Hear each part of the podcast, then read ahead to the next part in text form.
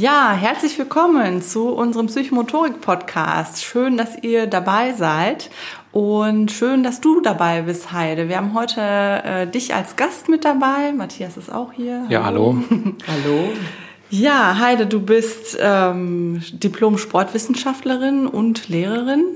Ähm, engagierst dich seit über 35 Jahren im organisierten Sport äh, zum Teil auch bei der Ausbildung von Übungsleiter und Leiterinnen.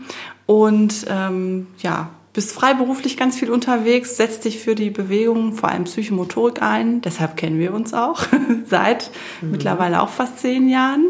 Ähm, haben immer wieder Kontakt miteinander, vor allem auch über deine Tätigkeit beim Kreis Gesundheitsamt Mettmann.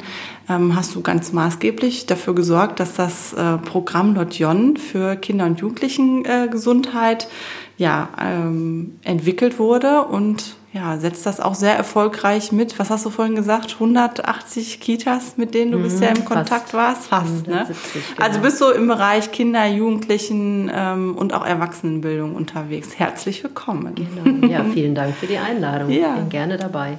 Ja.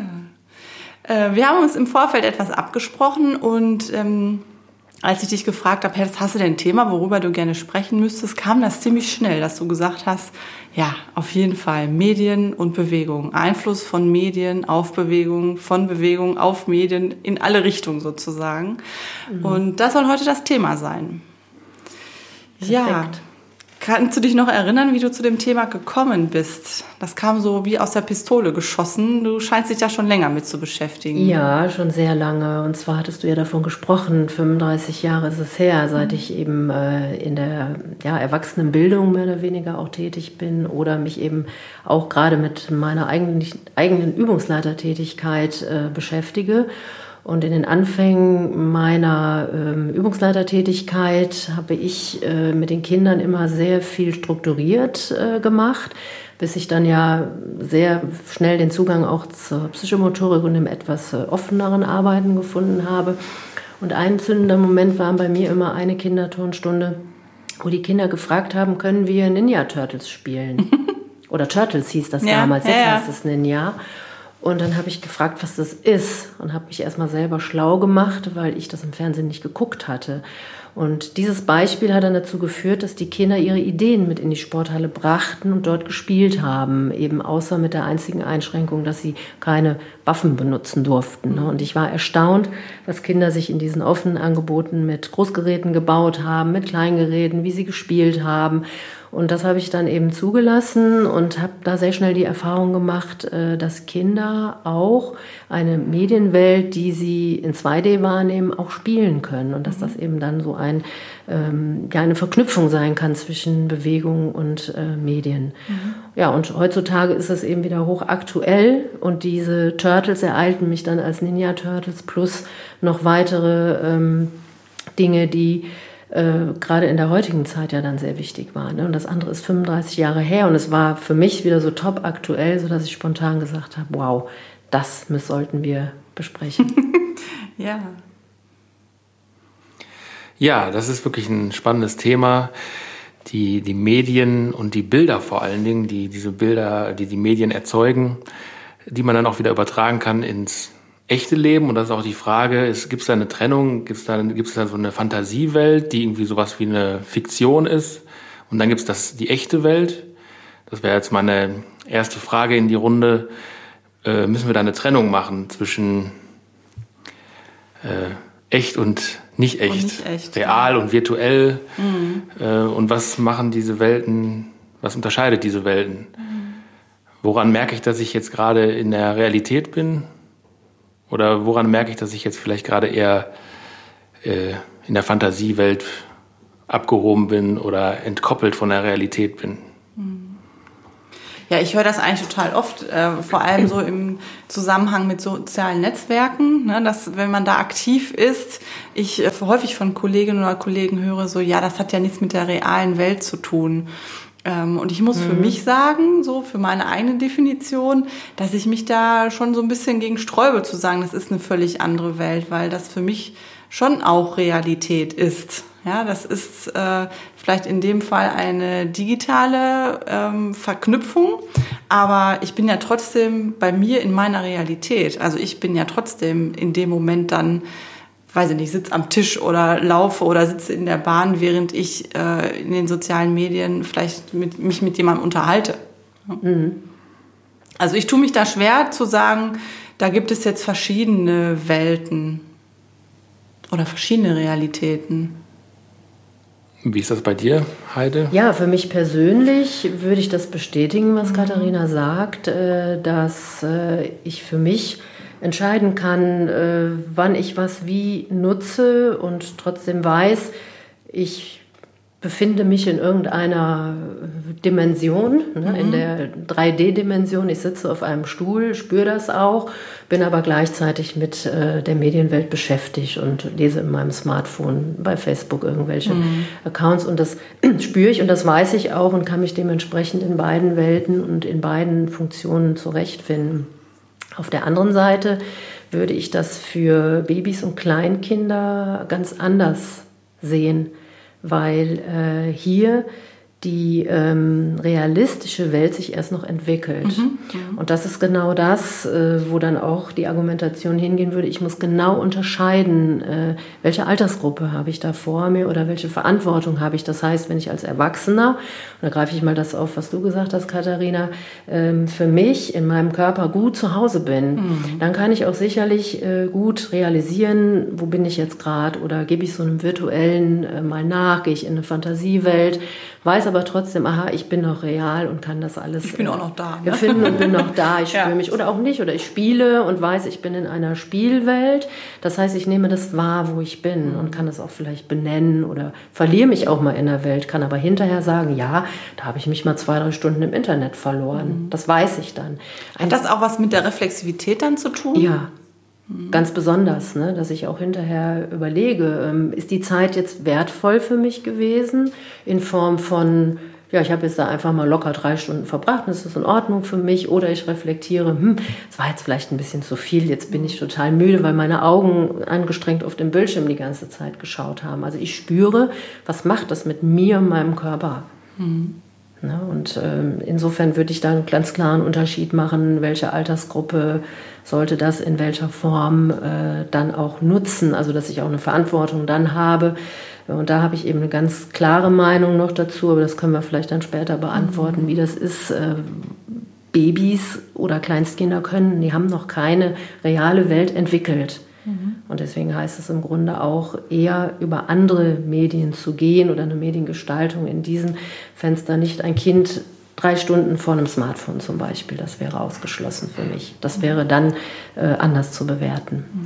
Und wie ist das mit Bilderbüchern? Die sind ja ähnlich wie das Smartphone. Da mache ich jetzt mal ein Mhm. Da äh, machst du ja ein Fass auf. Da mache ich jetzt ein, ein, Fass auf. Wir haben, wir ja. haben es beides mal mit einem Medium zu tun, das Bilder mhm. darstellt äh, die sich verändern beim, äh, beim Smartphone vielleicht durch Wischen, beim äh, Bilderbuch durch Umblättern.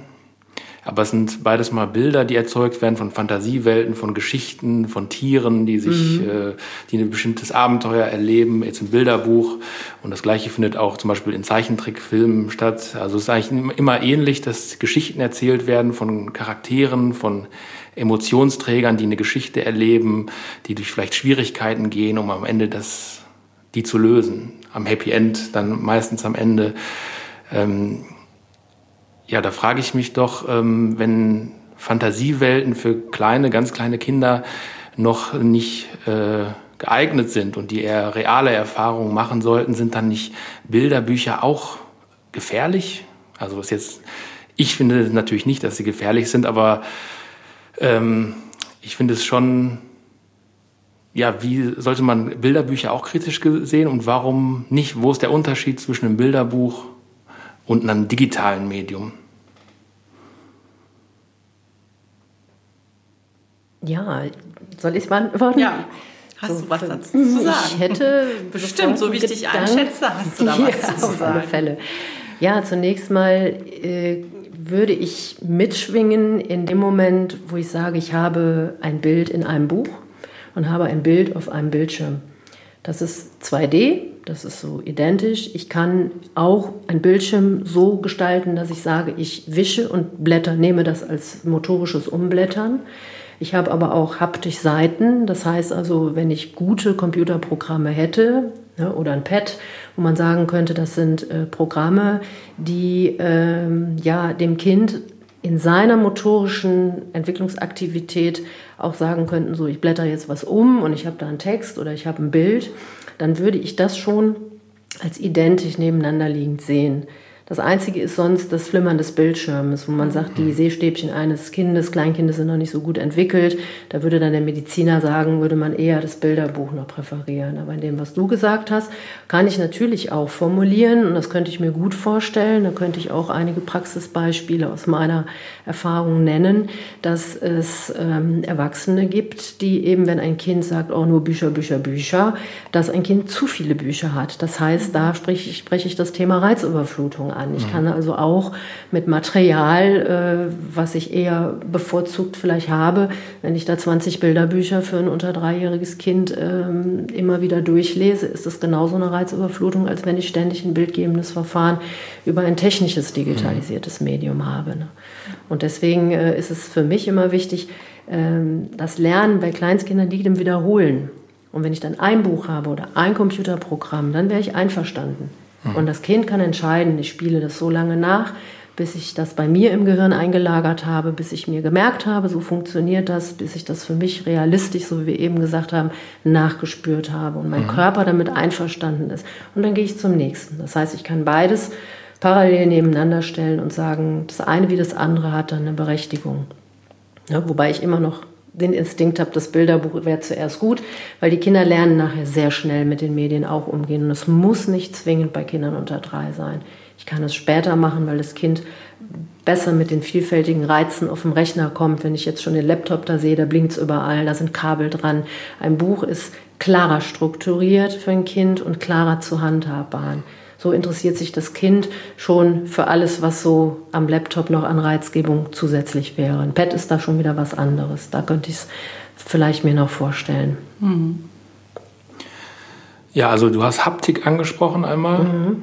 Das heißt, ähm, dass dann, wenn man das logisch weiterverfolgt, dann wäre eine, ein Objekt, was noch haptisch reizvoller ist, zum Beispiel eine Puppe oder ein Bauklotz, wäre vielleicht dem Bilderbuch oder wäre noch mal mehr haptisch ansprechender.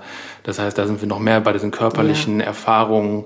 Da haben wir nicht nur eine zweidimensionale Oberfläche, die mental in eine andere Welt transferiert, sondern mhm. wir haben tatsächlich gerade etwas, was ich tasten kann. Die Seiten, die haben eine bestimmte Oberfläche, ist die glänzend, ist die matt, das kann man zerreißen, das Papier und so weiter. Genau. Da ist noch mal mehr möglich als jetzt im Smartphone auch. Irgendwie kann man es auch auseinanderbauen, aber. Du kannst auch experimentieren, was ja. damit passiert, wenn du das äh, mal runterschmeißt oder durch die Gegend wirfst. Ne? Ja, mhm. aber Haptik ist, glaube ich, also wäre für mich auch ein Schlüsselwort, äh, wenn es um Materialerfahrung geht. Mhm. Und ja, Buch ist vielleicht jetzt das ist halt aus Papier meistens und das ist auch das Einzige, was es an Haptik zu bieten hat. Manchmal sind auch noch in so Kinderbüchern noch so Stoffe eingearbeitet oder so Knisterfolie, mm. habe ich schon mal gesehen mm. oder gehört. Ähm, oder irgendwie ein kleines Glockenspiel, was oder manchmal kann man auf ist auch in Büchern schon so digitales, ähm, da drückt man auf den Knopf und mm. dann kommt eine Melodie oder ein, genau. eine Stimme. Da wird das ja auch schon so verbunden. Mm. Also mit Interaktion, man kann irgendwo draufdrücken, drüber fühlen da ist wahrscheinlich ausschlaggebend, wie man diese Medien dann gestaltet und, ja. äh, und wie man sie nutzt. Mhm. Ja, aber äh, nochmal zurück zum Verteufeln von Medien. Da ähm, gibt es ja verschiedene Positionen dazu, die sagen, äh, diese neue Entwicklung von äh, Smartphones, von Google, Apple, Facebook, die die Weltherrschaft übernehmen, die sind das große Gift für die Menschheit und besonders für die Entwicklung äh, der Kinder ist das nicht zuträglich und es geht alles den Bach herunter. Wir sollten uns, wir sollten schnell die Reißleine ziehen und äh, wieder zurück zu den Wurzeln kommen und im Wald spazieren gehen und äh, alles, all das Digitale möglichst schnell auf den Scheiterhaufen werfen, weil das ist das pure Gift für unsere Gesellschaft. Andere wiederum sagen, äh, genau das ist der, der Fortschritt, genau das bietet äh, Möglichkeiten für Entwicklung, äh, für, für Lernerfahrung. Gerade da können wir da in diese digitalen Medien nutzen, um auch Persönlichkeitsentwicklung zu vollziehen oder äh, auch vielleicht therapeutisch diese Medien einzusetzen. Das ist ein Riesengeschenk. Diese beiden extremen Positionen gibt es und wo muss ich mich jetzt positionieren? Wenn ich, äh, oder wo, wie kann ich das, kann ich auch beides nehmen? Kann ich, oder was sagt ihr? Ähm, ich denke schon, dass beides gerade wichtig ist. Also, dass etwas auszuschließen ähm, aus der, aus dem Bewusstsein oder aus, dem, aus der eigenen Lebenswelt macht, glaube ich, an nur seltenen Stellen Sinn. Ja, und es gibt diese Entwicklung der digitalen Medien und da ist jetzt eher so gerade meine ja, Einschätzung und auch tatsächlich, ja, man könnte schon auch Einstellung sagen, zu gucken, okay, wie können wir es denn nutzen und wie können wir proaktiv ähm, uns selbst damit vertraut machen und schauen, was sind denn wirklich, ähm, was sind Vorteile, die wir nutzen können und wo sind auch Grenzen, auf die wir achten müssen. Und jetzt sind wir drei ja alle damit äh, innerlich beauftragt, Kinder und Jugendlichen in ihrer Entwicklung zu begleiten. Ähm, und das setzt aus meiner Perspektive voraus, dass wir uns selbst damit beschäftigen und gucken, was ist es denn eigentlich gerade, womit beschäftigen sich die Kinder und Jugendlichen auch gerade, mit denen wir arbeiten dürfen. Äh, und diesen Lebensweltbezug ganz klar auch zu sehen. Also ähm, ich werde da eher skeptisch, wenn ich Kolleginnen und Kollegen höre, die sagen so, nee, das gibt's bei uns gar nicht. Mhm. Ne? Ähm, dann frage ich gerne nochmal nach, was heißt das jetzt gar nicht? Nur, nur heute nicht oder insgesamt nicht? Ähm, ja, also das sehe ich schon auch als einen Auftrag an uns Professionelle, sich damit auseinanderzusetzen. Und da gibt es natürlich jetzt wieder diese Verknüpfung aus äh, ja, beruflicher Perspektive und natürlich auch privater. Also äh, mein eigenes Mediennutzenverhalten, das ich dann vielleicht nach meiner Arbeit ähm, habe, das gilt es dann auch zu reflektieren. Inwieweit bin ich da auch selbst äh, involviert? Und da kann ich für mich auf jeden Fall klar sagen, ich sehe da ganz viele Vorteile, nutze das auch gerne. Ja, ich äh, bin gerne mit digitalen Helferlein, wie ich das nenne, oder meine, meine externen Gehirne äh, unterwegs und ähm, bin teilweise auch darauf äh, angewiesen, weil ich mich damit organisiere auch. Ähm, ja, und gleichzeitig sehe ich aber auch bei den Kindern und Jugendlichen, mit denen ich bisher zu tun habe, dass das auch äh, eine Grenze überschreiten kann von der, von der Reizüberflutung, wenn ich das nochmal aufgreife, was du gerade gesagt hast, Heide. Mhm. Ne? Also von daher würde ich schon sagen, gerne beides, aber das auch mit einer großen Portion äh, Respekt und äh, dem, der Einsicht, dass es auch eine Herausforderung ist, mhm. beides mhm. zu bearbeiten. Ja. Ich äh, sage dazu immer, wir können das eine tun und das andere auch nicht lassen. Und es gilt einfach, ähm, ja, ein Bewusstsein für den Umgang mit digitalen Medien oder Medien überhaupt ähm, ja, so zu aktivieren. Und ähm, in unserer Arbeit kennen wir das ja auch, dass wir sagen, ähm, natürlich sagen wir, alles Lernen findet über Bewegung statt.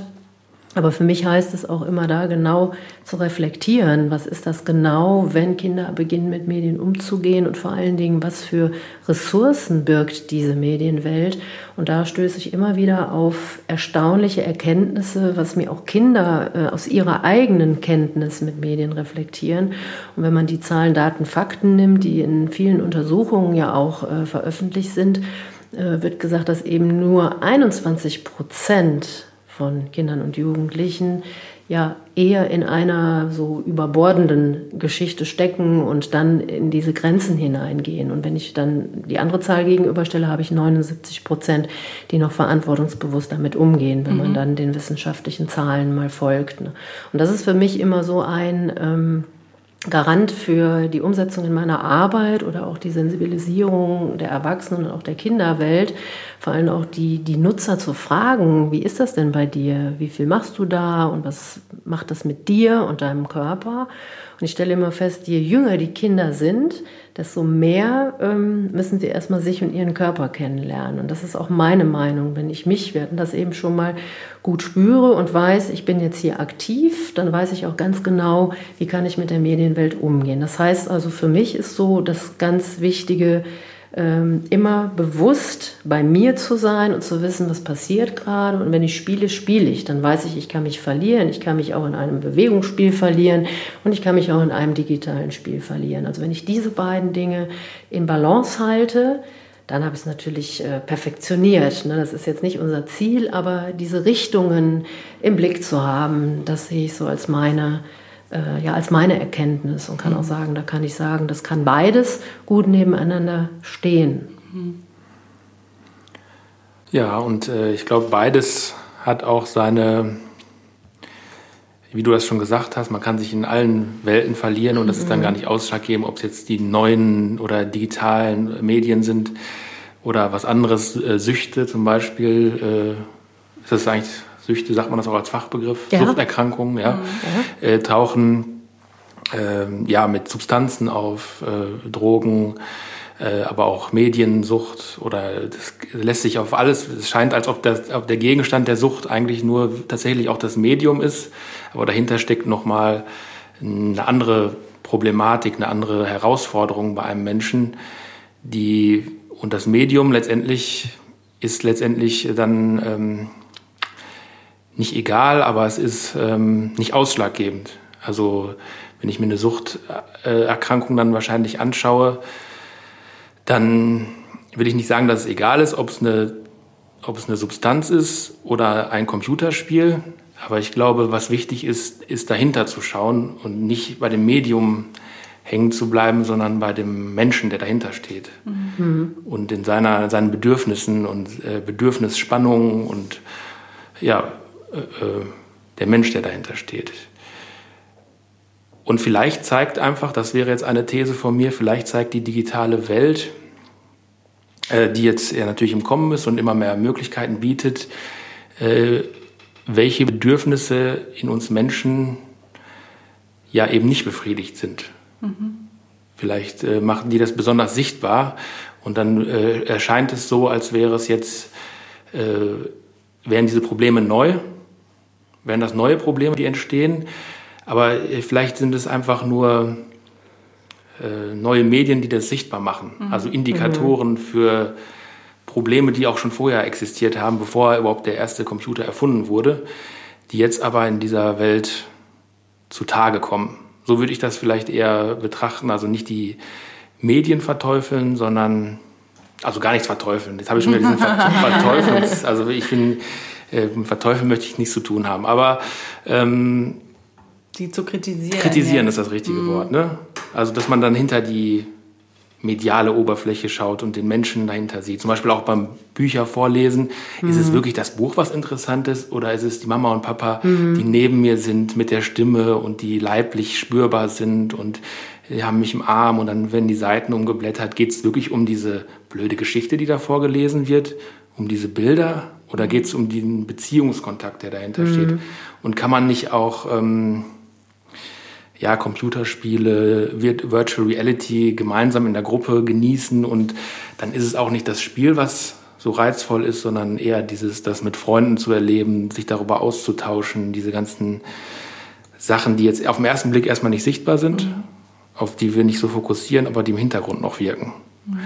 Was wirkt noch alles darf. Könnt ihr noch was dazu sagen? Ja, also ich finde so diesen Beziehungsaspekt schon ganz bedeutend, den du mhm. da jetzt mhm. angesprochen hast, den wir ja eigentlich so in der äh, bewegungsorientierten Förderung auch erstmal in den Vordergrund stellen, über die Bewegung, über Materialerfahrungen, mit anderen in soziale Kontakte zu kommen und Beziehungen ja, zu erleben, sie zu erweitern, zu entwickeln da wäre für mich jetzt nochmal der Wunsch, so das Thema Bewegung mehr in den Vordergrund zu stellen. Du hattest, äh, Heide, ja gerade schon mhm. erzählt, äh, dass dann sozusagen ein Thema, was jetzt im Fernsehen oder über ein Computerspiel von einem Kind erlebt wurde, in die Turnhalle zu bringen. Ähm, seht ihr da noch andere Verknüpfungen, wie jetzt Medien oder Medienkonsum Einfluss auf Bewegungsverhalten haben kann?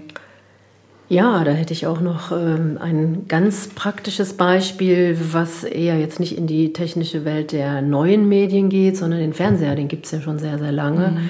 Und dass ich äh, schon in meiner ersten Zeit immer wieder auch Eltern oder auch Kinder mit auf den Weg gegeben habe, so wenn ihr dann mal ein Fernsehstück geguckt habt, wie die berühmte Pippi Langstrumpf, dass man den Kindern dann Zeit gibt, äh, das eben auch zu verarbeiten. Und ich habe immer wieder erlebt, wenn man Kindern die Möglichkeit gibt, dass sie dann diese Geschichten, die sie da erstmal aufgenommen haben, nachempfinden, nachspielen, nacherleben und dann ist immer Bewegung mit im Spiel. Mhm. Ja, ich bin stark wie Pippi Langstrumpf. Es kommen ganz viele Faktoren, äh, ja, von oder auch Fähigkeiten, so Basiskompetenzen, die Kinder erlernen können. Ne? Und ich mache natürlich Dinge, die mich dann äh, in so eine Rolle bringen, wo ich mich einfach auch stark fühle, ne? auch wenn ich vielleicht als Kind sonst eher irgendwie mich eher zurückhalte, ne? dass ich einfach in diese Rolle schlüpfen kann und das ähm, für den eigenen Körper spürbar und erlebbar wird.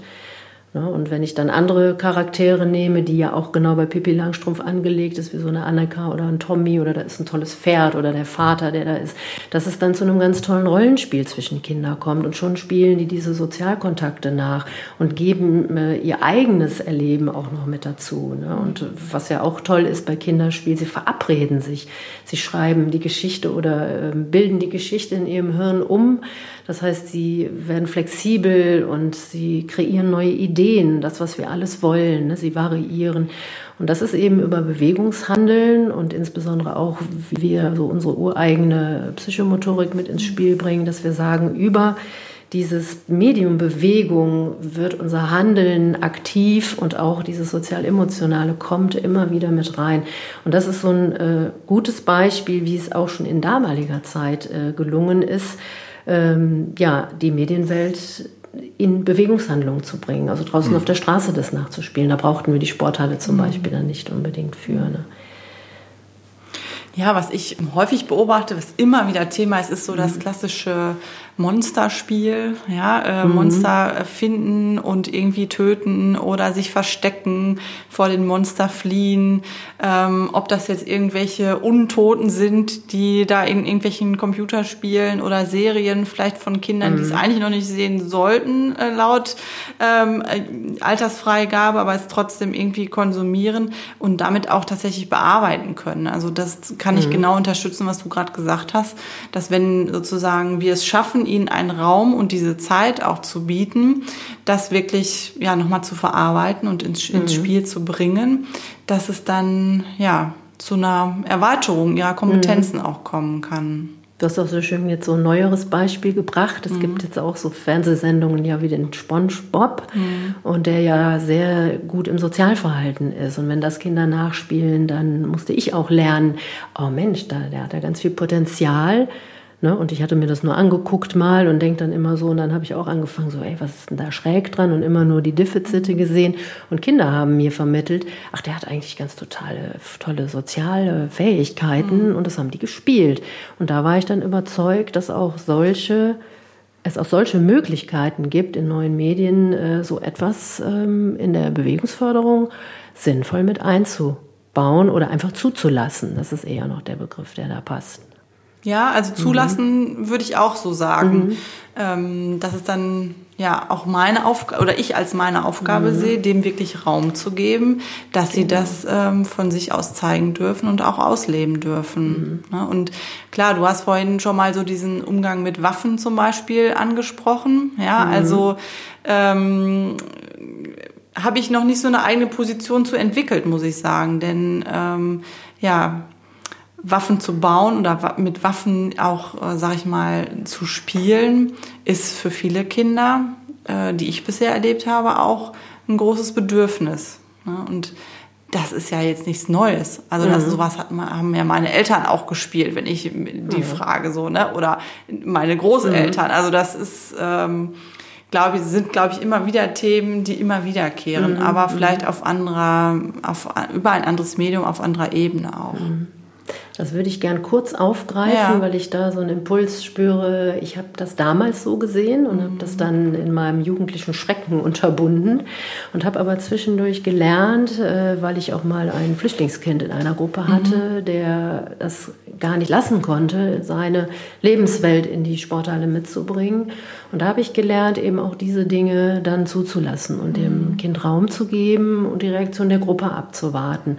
Und ich war erstaunt, was für eine tolle Lösung die gefunden hatten, weil dieses Kind wirklich nachts eben Kriegsspiele spielte mit acht Jahren und vorher dann äh, müde in die Turnstunde morgens kam und ich immer gefragt habe, was brauchst du jetzt, was brauchst du jetzt, um ihn so ein bisschen zu fragen. Ne? Und er sagte immer nur, ich bin müde. Und dann haben die anderen Kinder ihn im Bett gebaut. Und in dem Moment konnte mhm. er sein erstes Spiel, ihr seid jetzt alle tot. Äh, und dann sind wir auch wirklich gestorben und lagen mal alle in der Halle. Ich habe das dann auch mitgespielt, um einfach nachzuempfinden, ja, wie ist das denn jetzt, wenn wir das spielen? Weil wir immer sagen, nichts ist unmöglich. Wir bilden äh, die Kinderwelten mal ab und äh, nehmen ihre Themen ernst und spielen das erstmal, wenn wir sehen, dass nicht Mensch in Gefahr ist oder so. Ne? Und diese Haltung habe ich dann äh, im Verlauf meiner praktischen Zeit auch sehr schnell geändert und war dann erstaunt, wie bewusst und auch lösungsorientiert die Kinder mit den wirklichen Bedürfnissen des Kindes, die dahinter stecken, dann mhm. umzugehen. Das sind ja oft nur Stellvertreter für Dinge, die wir sagen, solange ich eben keinem Schaden zufüge. Mhm. Das gilt ja die Regel, äh, achte auf dich selbst ja. ne, und guck auf mhm. die anderen. Äh, damit passte das. Und das musste ich aber erstmal lernen. Mhm. Das war auch so bei mir ein Lernfeld, wo ich sagte, ähm, ne, du sagtest eben den Begriff verteufeln, ne, also dass man so sagt, äh, das eben mhm. nicht äh, zuzulassen, kann dann auch eher auch mal daneben gehen. Ja. Jetzt sind wir ja häufig in der luxuriösen Situation, dass wir in der psychomotorischen Entwicklungsbegleitung mit kleinen Gruppen arbeiten dürfen. Ja, mhm. also wo dann vielleicht mal fünf oder mal sieben oder höchstens vielleicht mal zehn Kinder oder Jugendliche zusammenkommen, äh, wo das vielleicht eher möglich ist. Also in anderen Settings kann ich mir schon vorstellen, dass es da etwas schwieriger wird, mhm. wenn ich jetzt an Schule zum Beispiel ja. denke. Ne? Also dass das äh, wahrscheinlich nicht so eng begleitet werden kann, wie wir das äh, jetzt vielleicht mhm. in unseren Psychomotorikstunden machen können. Mhm. Ähm, was ich mich noch frage, und das versuche ich jetzt eigentlich äh, mir nochmal so zum Thema für dieses und nächstes Jahr zu nehmen, inwieweit jetzt ähm, ähm, ja, digitale Medien auch Bewegungsverhalten aktivieren und unterstützen können. Fällt euch da irgendwas dazu ein? Auf jeden Fall. Also äh, das hast du ja, Heide, hast, hast das ja auch schon angesprochen, dass ähm, das ganz viel Inspiration bietet, also Bilder erstmal, hab, dann habe ich erstmal eine Vorlage, wie ich überhaupt sein möchte. Also ich kann mir aus äh, Vorbildern, aus Geschichten ähm, hereinfinden, wie ich selbst eigentlich sein möchte. Wie so ein Superheld. Genau, so ein Superheld oder mhm. ein, zum Beispiel, äh, ich gucke gerade oder wir gucken gerade auch eine Serie Better Call Saul mhm. und ich finde diesen Saul, also diesen Hauptdarsteller, finde ich sehr interessant, weil es da einige Parallelen in der Geschichte äh, von diesem Charakter, der da erzählt, mhm. seine Geschichte erzählt wird, die finde ich in mir selbst wieder. Also ich habe so eine Identifikation, nennt man das mhm. ja. Ich kann mich damit identifizieren und es inspiriert mich, wie er vielleicht mit äh, Problemen umgeht äh, und so weiter, finde mich darin wieder, fühle mich dann auch durch die Serie verstanden. Ah, es gibt noch mehr so Leute wie ich oder so, mhm. ne? Und die, die sind Hauptdarsteller in so einer Serie. Äh, also das jetzt zum Thema Inspiration und Identifikation. Und dann kann ich das auch in den Alltag, in die Bewegung umsetzen. Also jetzt nicht im psychomotorischen, äh, im Förderangebot, sondern eher im Alltagshandeln, dass ich äh, mir diese Bilder, die ich aus, den, aus der Serie entnommen habe, dann auch ins echte Leben übertrage und da mehr vielleicht äh, Rückhalt bekomme. Mhm. Dass ich mich da irgendwo mit identifizieren kann. Ich merke gerade, das setzt dann wieder so eine Art Reflexionsfähigkeit auch voraus, ne? dass du das, dass du diesen Vergleich herstellen kannst, dass du das rückwirkend und vorher, ähm, also vorhersehbar auch machen kannst. Ähm, das würde für kleine Kinder, ne, wir haben jetzt gerade über den U3-Bereich ja auch zwischendurch mhm. mal gesprochen, wahrscheinlich noch gar nicht so ein Thema sein, aber sobald es um Identität geht mhm. und dieses Alter der ähm, späteren Kindheit und Jugend, Phase ähm, kann ich mir das auch gut ja. vorstellen. Mhm. Aber auch gerade, mhm. wenn das nicht unbedingt vielleicht so bewusst reflektiert wird. Ich habe auch schon äh, Kinder gehört, die gesagt haben, ja, ich bin auch genauso stark wie Pipi Langstrumpf. Mhm, genau. Die das einfach so übernehmen und dann mhm. so übertragen auf sich äh, und sagen, ja, ich bin ja auch stark, ne? ich mhm. kann ja auch ganz viel. Ne? Und äh, ja, dann aber auch so ein Bild haben von, äh, von sich selbst. Mhm. Über dieses äußere Bild wird das äußere Bild wird zum inneren mhm. Bild sozusagen. Mhm. Ja. Und dafür ist es einfach ganz mhm. wichtig. Und das, äh, ich glaube, da muss man sich als professionelle Fachkraft dann darüber bewusst sein über diese Vorgänge und dann mhm. auch in Dialog damit kommen und äh, ähm, auch vielleicht Kinder daran erinnern. Ähm, zum Beispiel die Frage, was würde Pippi jetzt in dieser Situation machen? Mhm. Also Pippi Langstrumpf. Ja, für äh, mich ist äh, gerade da in den jungen Jahren immer noch ein Begriff äh, sehr fest. Äh, und zwar, ich muss gelernt haben, ähm, mich zu regulieren. Mhm. Das heißt, mich zu sortieren, auch Reize zu selektieren. Und mhm. das ist eben ab einem gewissen Alter erst möglich. Das heißt also, Kinder unter drei lernen das ja erst noch. Und äh, was ja auch immer ist, das muss man an der Stelle einfach dann auch anbringen, dass äh, die Welt, unsere Welt im Moment voller Therapien ist. Das macht mich so ein bisschen bedrückt an der Stelle. Äh, so nach dem Motto hat eine ganze Gesellschaft es noch nicht geschafft, die basalen Fähigkeiten bei Kindern immer so weit zuzulassen. Wir sagen gerade in der Bewegungsförderung, auch in der Psychomotorik, ihr hattet so einen schönen Titel mal auch an, an eurem ersten Fachtag, lass mich mal machen. Das ist für mich so maßgeblich, dass ein Kleinkind äh, erstmal sich selbst und seinen Körper über Bewegung kennenlernt, etwas begreift. Das sind ja so Dinge, um auch Sprache sich zu eigen zu machen. Und erst wenn diese Fähigkeiten alle da sind, dann kann ich all das, was du beschrieben hast, erst mhm. leisten. Mhm. Und dann geht es auch um das Thema Leistung, ne, was man dann auch insbesondere Bildung bei Eltern eben als Schlüsselwörter ja dann aktiviert. Dann komme ich nochmal zurück auf das, was du eben gesagt hast, was mich die ganze Zeit so ein bisschen ähm, ja, ähm, äh, ja, zum, zur Aussage zwingt fast schon. Es gibt in unserer Welt dieses höher, schneller, weiter Prinzip. Und das hat sich äh, durch die Medienwelt immer weiter verstärkt. Das heißt, es war vorher schon, du hattest das so schön gesagt, es gab sicherlich immer schon, äh, dass sich Industrieländer immer weiter zu diesem schneller, höher, weiter entwickeln. Und weil wir eben in einer Welt leben, wo wir wenig Katastrophen haben, hier bei uns in unseren Industrieländern. Ne? Das heißt, Länder, die sich katastrophisieren müssen, weil die Umwelt oder was auch immer da zutage tritt, die entwickeln sich nicht so schnell voran. Sie nutzen aber trotzdem auch die Medien. Na, also das sind so Diskrepanzen und ähm, ich habe heute noch etwas gelesen von einem Dozenten, der, das passt dann dazu, dass äh, die Studenten heute immer im Multitasking sind und dass äh, die Welt zu oberflächlich gesehen wird, ein Thema nur oberflächlich behandelt wird. Ich erlebe es auch bei mir privat, bei meinen beiden Töchtern, die studieren, die sagen, es läuft äh, sich länger auf eine Sache konzentrieren, ist überhaupt nicht mehr gefragt und tiefergehend sich mit einem Thema zu mhm. beschäftigen, mhm. fällt vielen Menschen auch in meinem Umfeld mhm. schwer. Das mhm. heißt, wir haben, und das ist meine Frage immer an die Gesellschaft, haben wir zu wenig Raum, zu wenig Möglichkeiten, aber wir haben ganz viele Informationen. Wir müssen uns im Grunde äh, immer wieder mit Reizüberflutung auseinandersetzen. Und das spüre ich bei mir, dass ich lernen musste, mittlerweile mehr zufriedener bin, sage, ich habe gelernt zu selektieren und ich mache jetzt wirklich eins nach dem anderen.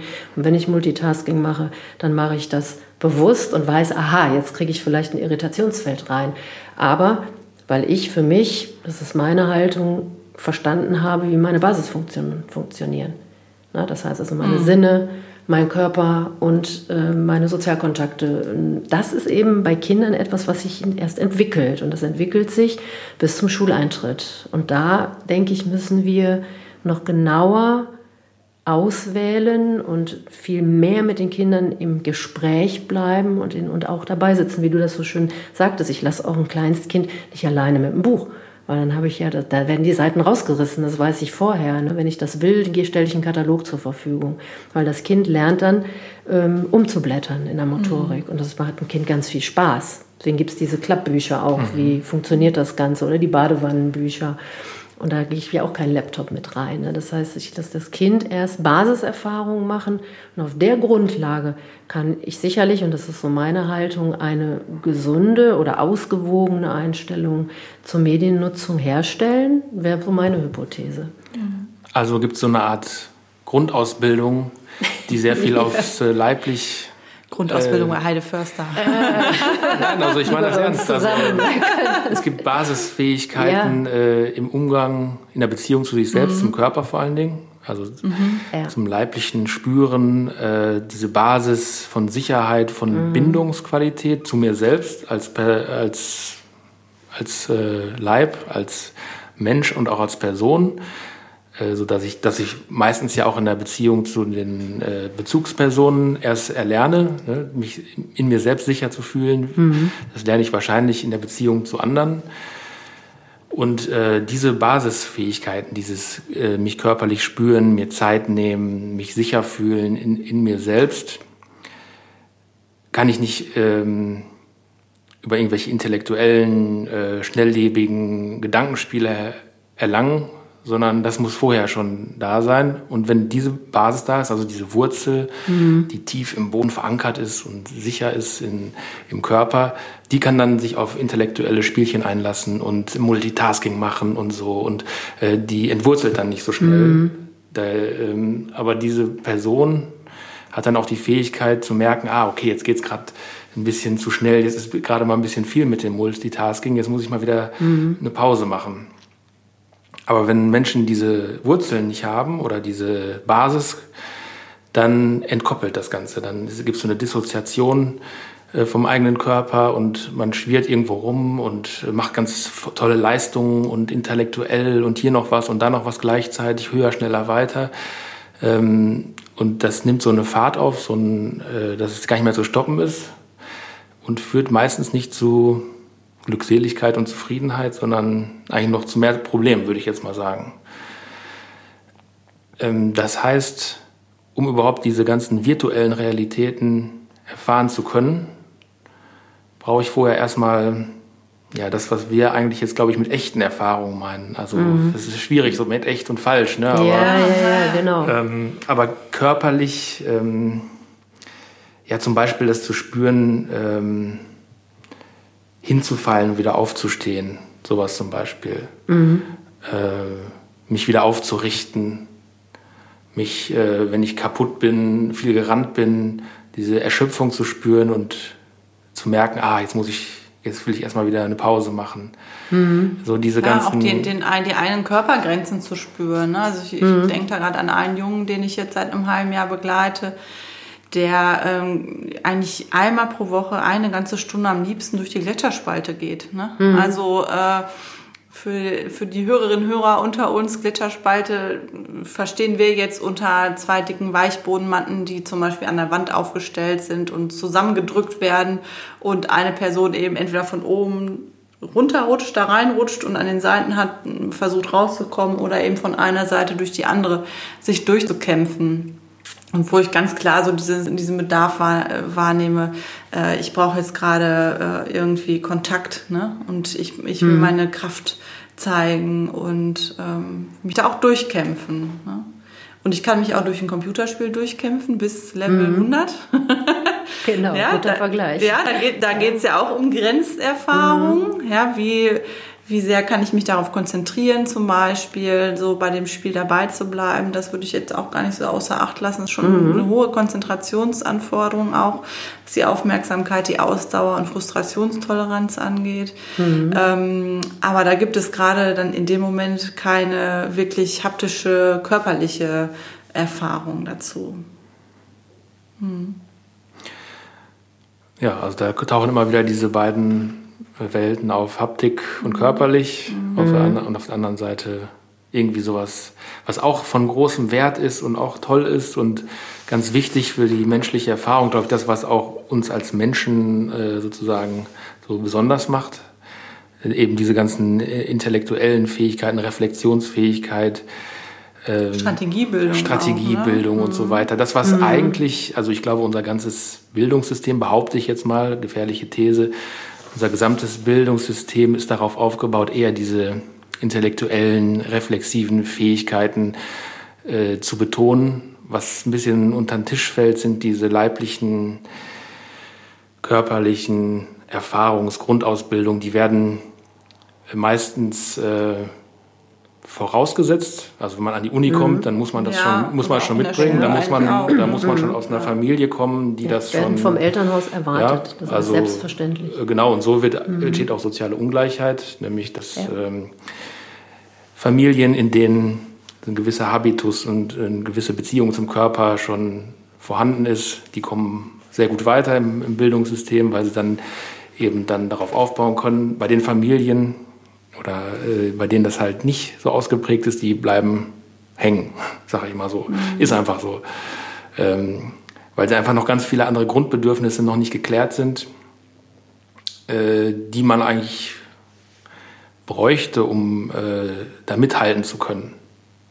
Also da ist, glaube ich, auch äh, eine Ungleichverteilung von äh, in, in, beim Thema Beziehung zum Körper und so weiter. Mhm. Ja.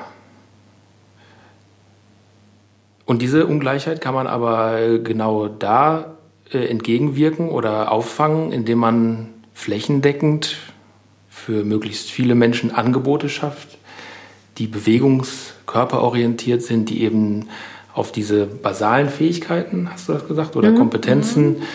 Äh, wie Gleichgewicht halten, äh, äh, Emotionsregulation, Kraftdosierung, ähm, den Boden unter den eigenen Füßen spüren, Naturerfahrung machen, äh, all diese Dinge betont und das möglichst vielen Menschen durch alle Bildungsschichten hindurch verteilt anzubieten, weil das, glaube ich, ein, der zentrale Schlüssel jetzt meiner Meinung nach ist für äh, äh das Thema soziale Ungleichheit. Mhm. Weil das ist wirklich ein würde ich mal sagen, Schlüsselpunkt. Mhm. Da gehe ich sogar mit meiner These noch einen Schritt weiter. Du hattest das so äh, charmant vorsichtig formuliert, dass es äh, nicht nur darum geht, das Kindern zu vermitteln, weil ich äh, auch bei Erwachsenen feststelle, dass äh, diese basalen Fähigkeiten ähm, ja irgendwo im Hintergrund schlummern und ich sie wecken kann. Ne? Das heißt, wenn wir in Weiterbildungen uns äh, beschäftigen mit dem Thema Leib-Seele-Einheit ne? und dass wir auch psychomotorische Idee platzieren, wo wir eben sagen, was passiert denn, wenn unser Körper in Bewegung ist oder auch ich als pädagogische Fachkraft in welchem Setting auch immer mit Kindern aktiv bin. Was passiert, wenn ich in der Schule mit 30 Kindern in einer Klasse bin? Es ist morgen, es ist Mittagszeit. Die Fachkräfte können sehr genau benennen, äh, was da im Argen liegt. Ähm, und ich stelle immer mehr fest, wenn man sie dann einlädt, äh, hinzugucken, was könnten wir denn auch unter den Rahmenbedingungen, die wir jetzt haben, ehe wir die immer verfluchen, äh, was ist möglich, äh, dass wir eben gemeinsam Hand in Hand etwas entwickeln. Und da halte ich durchaus auch die Lehrpläne, die zwar sehr kognitiv ausgerichtet sind und auch die Lernprogramme so für so lernfähig, dass wir auch mit unseren Ideen dort ähm, Fuß fassen und wir ja auch schon Projekte begleiten, in denen das passiert. Das ist mir oft zu kurz begriffen, äh, gegriffen, weil hier die Projektitis greift und mhm. äh, ich eben in meiner Arbeit dafür sorge, dass es nachhaltig wird und das eben auf vielen Ebenen tue, bis hinein in die Politik. Und ich denke, da muss viel hin und weil da eben auch die Systemdiskussion sich anschließen würde. Mhm. Das ist meine große These. Da muss Schule extrem reformiert werden. Mhm. Und da habe ich noch eine Frage. Du bist ja im Gesundheitsamt viel aktiv äh, und was gibt es da so für Wege für in, in Sachen Prävention, in Sachen Gesundheitsförderung? Ähm, was kommt da in der Zukunft auf uns zu? In, äh, ist da Veränderung im Gange oder ist, stagniert das alles? Äh, Gibt es da neue Impulse in der Gesellschaft? Ja, gesellschaftlich denke ich schon, ist es im Moment, wenn man jetzt äh, von dieser Seite ausgeht, ähm, ja, nehme ich wahr, dass also auch es ja Gruppen von Menschen gibt, die wieder zurückgehen. Es gibt ja den Minimalismus, ne, dass man einfach sagt, weniger ist mehr. Das ist mhm. auch die Strategie. Und deswegen komme ich dann direkt auch zum äh, Gesundheitsamt in meiner Hauptarbeit, wo ich ja auch vermehrt Büroarbeit und Konzepte schreibe und ähm, in Kitas und Grundschulen unterwegs bin, dass ich hier wahrnehme, dass die Politik ist jetzt über die Zeit, ich bin ja seit dem Jahr 2002 da aktiv, äh, schon auch gelernt hat zu verstehen, dass Bewegung nicht nur Programmatik ist, sondern dass äh, es eben auch eine offenere Gestaltung geben muss von Bildungssystemen und dass ich glaube, der Kreis Mettmann es schon gut versteht, auch mit den Bildungsinstitutionen und auch mit den Trägern in Kontakt zu kommen. Und dass es ja auch insbesondere politischer Wille ist, der ja auch sehr extrem vertreten wird, eine gesundheitliche Chancengleichheit herzustellen. Und das halte ich für einen ganz wichtigen politischen Aspekt, der ja schon eigentlich jahrzehntelang gewollt ist.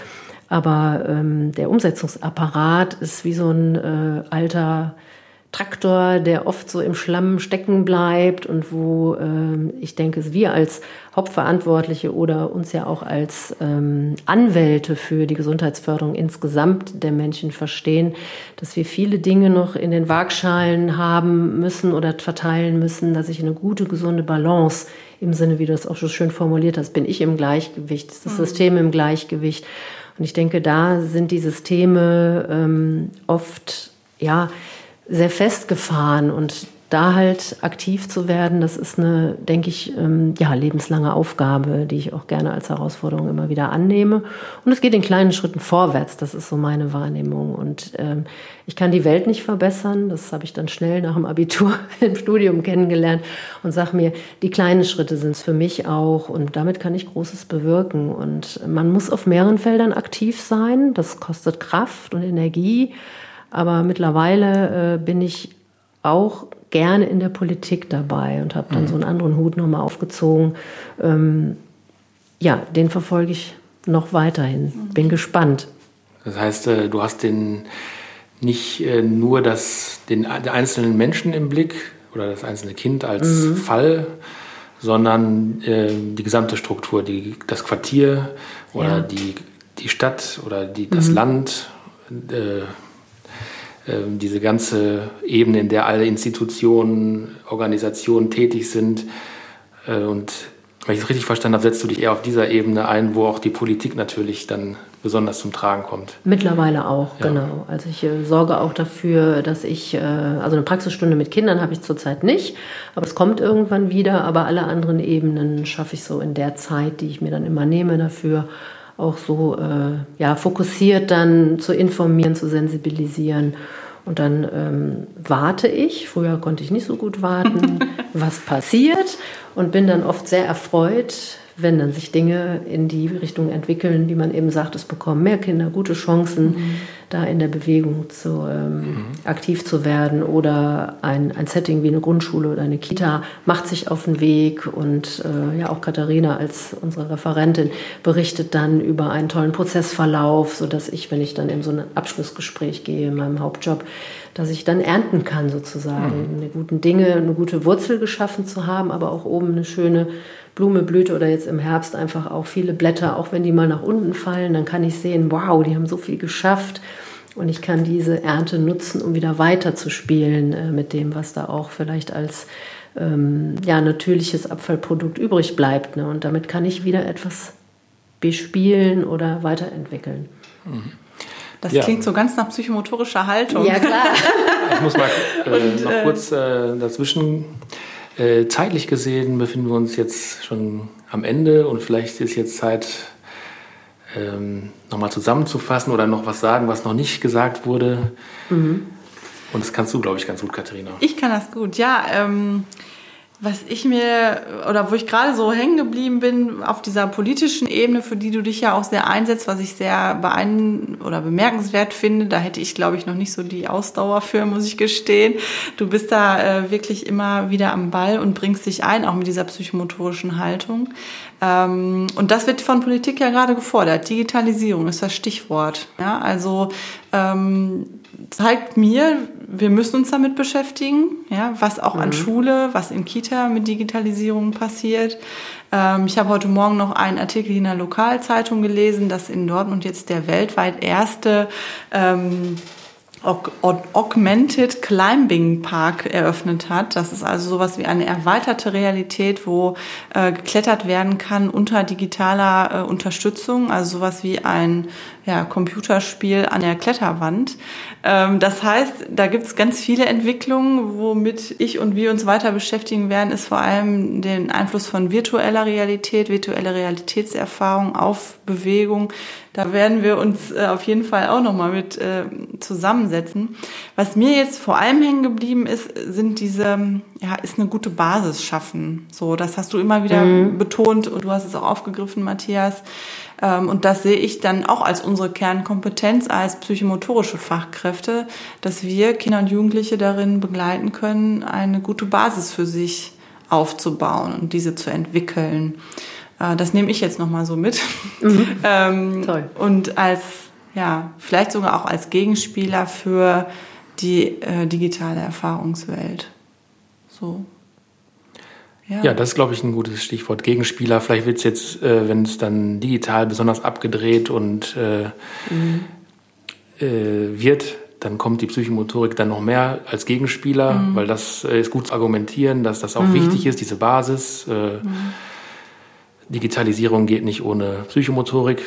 Äh, Hey, das ist auch ein guter Slogan. Heide, da müssen wir doch was mitmachen. Ja, das hört sich super an. Das ist der, die Verankerung des Speedboats. Mhm. ähm, ja, und ich würde jetzt gerne das Schlusswort ja, gerne. an die Heide übergeben. Ach so, an mich? Ich dachte, du willst das machen. Ah ja, das ist ja total nett. Ja, ich war total ähm, begeistert, äh, als du den Ball von mir aufgefangen hast und das nochmal in deine Worte gefasst hast. Und das hat mich nochmal äh, auch angeschaltet das Thema Digitalisierung und Medien gerade auch nochmal in all meinen Rollen nochmal gut zu durchdenken. Und äh, weil ich ja eher auch äh, die These vertrete, erst die Basis und dann gucke ich mal weiter, aber auch nochmal auf die andere Seite zu schauen und zu sagen, was ist, wenn ich jetzt erst die Digitalisierung habe und die basalen Fähigkeiten sind nicht da, dass ich gucke, wie kann ich die auch noch ähm, ja, lebensbegleitend ähm, bei den Menschen aktivieren. Sie sind ja da in irgendeiner Form. Und äh, was mich immer so ähm, ja, angesprungen hat, ist der Satz, ich muss es nehmen, wie es kommt. Ja, also die Person oder so wie es da ist oder ob ich jetzt eine Gruppe von Menschen habe, die die Politik heißt oder ob ich sage, ich habe jetzt das Kind vor mir stehen, was gerade ein Bedürfnis äußert. Und ich denke, das ist unsere Aufgabe, immer das so anzunehmen, wie es ist ne? und zu sagen, da kommt jemand als Spider-Man und macht nur Kss, Kss, das ist so ein banales Beispiel aus der Kita gewesen, da war Katharina auch mit dabei.